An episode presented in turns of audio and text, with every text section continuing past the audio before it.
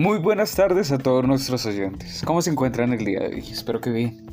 Bienvenidos una vez más a Entrevistando Ando, el podcast para todos aquellos que buscamos nuevos métodos de distracción y espacios agradables para pasar el rato.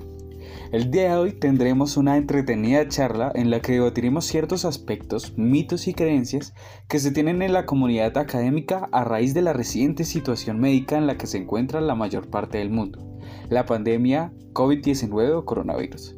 Para esto, hemos decidido entrevistar a la licenciada en Ciencias Sociales y magíster en Ciudadanía y Derechos Humanos, la profesora Neila Alexandra Sandoval Márquez, quien presta sus servicios educativos en una institución distrital ubicada en la localidad Ciudad Bolívar. Te damos una cordial bienvenida, profe. ¿Cómo te encuentras el día de hoy? Muy bien, gracias Juan Camilo y gracias por la invitación. Es de interés general saber cómo ha sido el manejo dado por ustedes los docentes durante esta situación.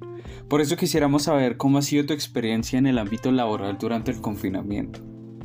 En primer lugar, es una situación sin precedentes en la historia reciente, tanto a nivel nacional como mundial. Ha sido un reto grande para mí, debido a que la población con la cual tengo asignación académica está repartida entre los grados cuarto, quinto, décimo y once. Esto implica que las estrategias pedagógicas que debo preparar sean diseñadas de manera integral para dos grupos poblacionales con características e intereses totalmente diferentes.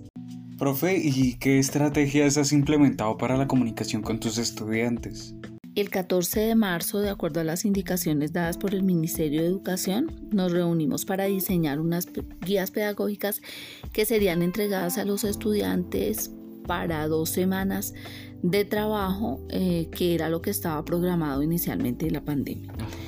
Luego de la extensión de la cuarentena, nos vimos en la necesidad de hacer un rastreo eh, utilizando la base de datos de la institución en el cual tuvimos que llamar a todos los estudiantes para poder crear un grupo de, WhatsApp y estar en, constante comunicación con los estudiantes. También creamos un Classroom. Este se hizo con el fin de facilitar a, los estudiantes el ingresar los trabajos que estaban programados y la realimentación de cada uno de ellos lo hacíamos por medio del, WhatsApp. En la constante comunicación utilizada por, por el WhatsApp pudimos evidenciar las carencias y las necesidades que estaban pasando cada una de las familias de nuestra comunidad. Eso, eso nos convocó a reestructurar y atender las necesidades de los niños que estaban sin alimentación porque los padres de familia no habían podido volver a salir, eh, establecer otra forma de hacerles llegar los trabajos a sus casas mm, poder eh, atender y, aportar ayuda psicológica a cada una de las familias. Entonces ha sido un trabajo supremamente dispendioso que implica estar eh, en constante comunicación hasta 18 horas diarias eh, con todos los padres de familia y la comunidad en general. Profe, es común escuchar o leer en comentarios de los jóvenes estudiantes, tanto de colegios como de universidades, que gracias a la situación actual con la pandemia, la calidad de la educación ha disminuido. ¿Qué opinas al respecto? Bueno, el tema de la calidad de la educación tiene varios componentes, es el acceso, la permanencia, la preparación profesional eh, de los docentes, la infraestructura, todos esos son eh, una, una, serie de elementos que son necesarios para, para, que la calidad de la educación en Colombia eh, tenga mejores resultados. Pues es evidente que si, si en, en, la época normal y en el calendario normal y sin ninguna de, los, de las situaciones que se están presentando ahorita, la calidad de la educación tenía serios inconvenientes, en este momento se han, se han eh, eh, evidenciado mucho más las, las carencias y como las debilidades que tiene nuestro sistema educativo.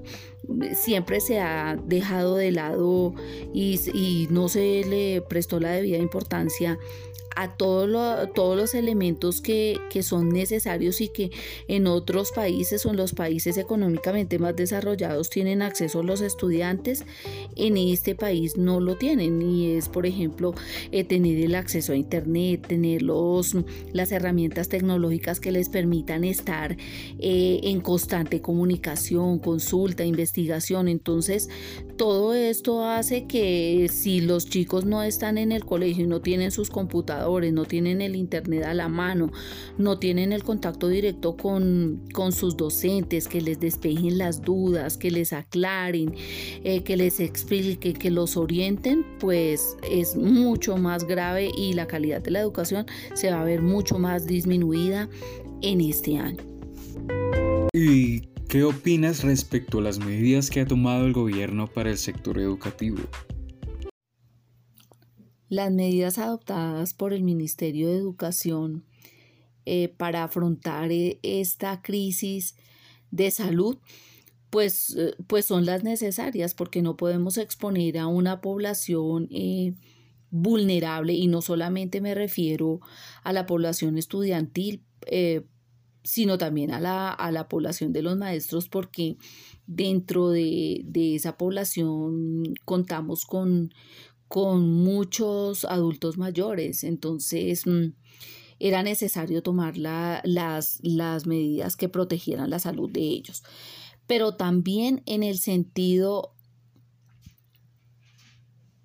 de no contar con todos los instrumentos, herramientas y protocolos necesarios para poder eh, continuar con las clases en la normalidad.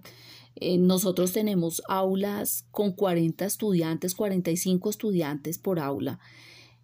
Es muy difícil eh, tener eh, o establecer unas, unas, unos protocolos que permitan que solamente hayan 15 estudiantes en el aula y los otros 30 estudiantes en qué condiciones quedarían, quedarían en desventaja frente a los primeros.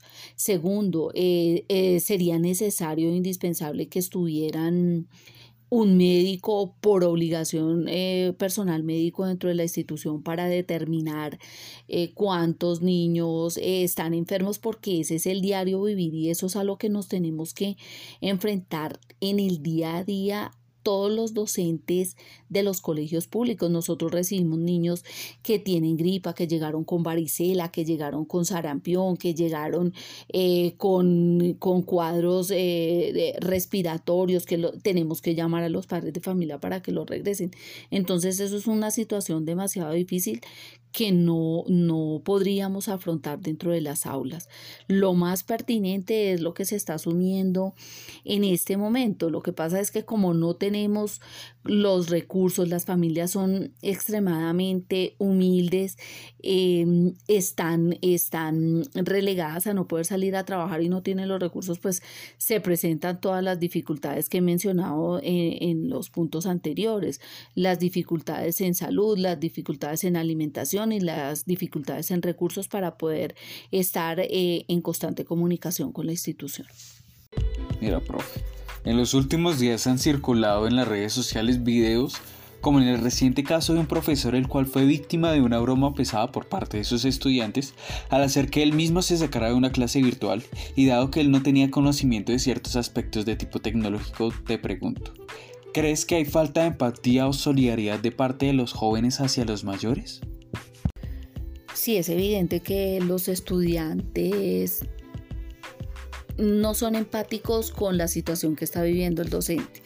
No se pusieron los zapatos de él y no reconocieron el esfuerzo del maestro por utilizar una herramienta que no era usual en sus prácticas pedagógicas, pero que él en su, en su buena intención eh, pretendía pues garantizar que, cada uno de ellos tuviera acceso a la clase que el docente impartía en esa universidad.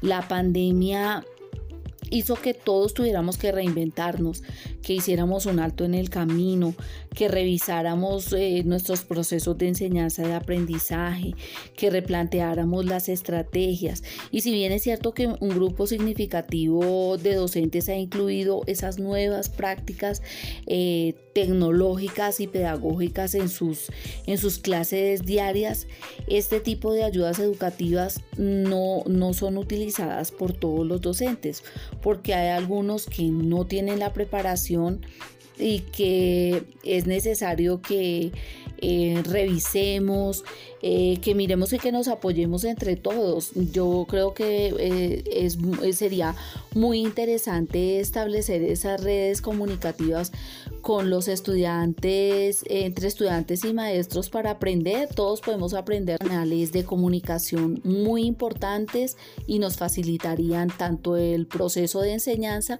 como el proceso de aprendizaje. Profesora Neila, muchas gracias por acompañarnos en este programa.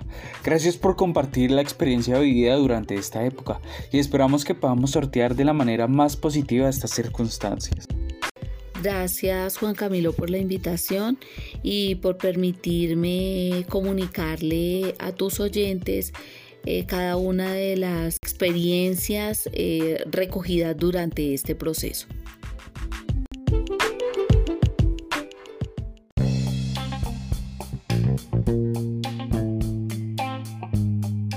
A mis oyentes, nos encontramos en la próxima ocasión en Entrevistando Ando. Gracias por su atención y leal compañía. Hasta luego.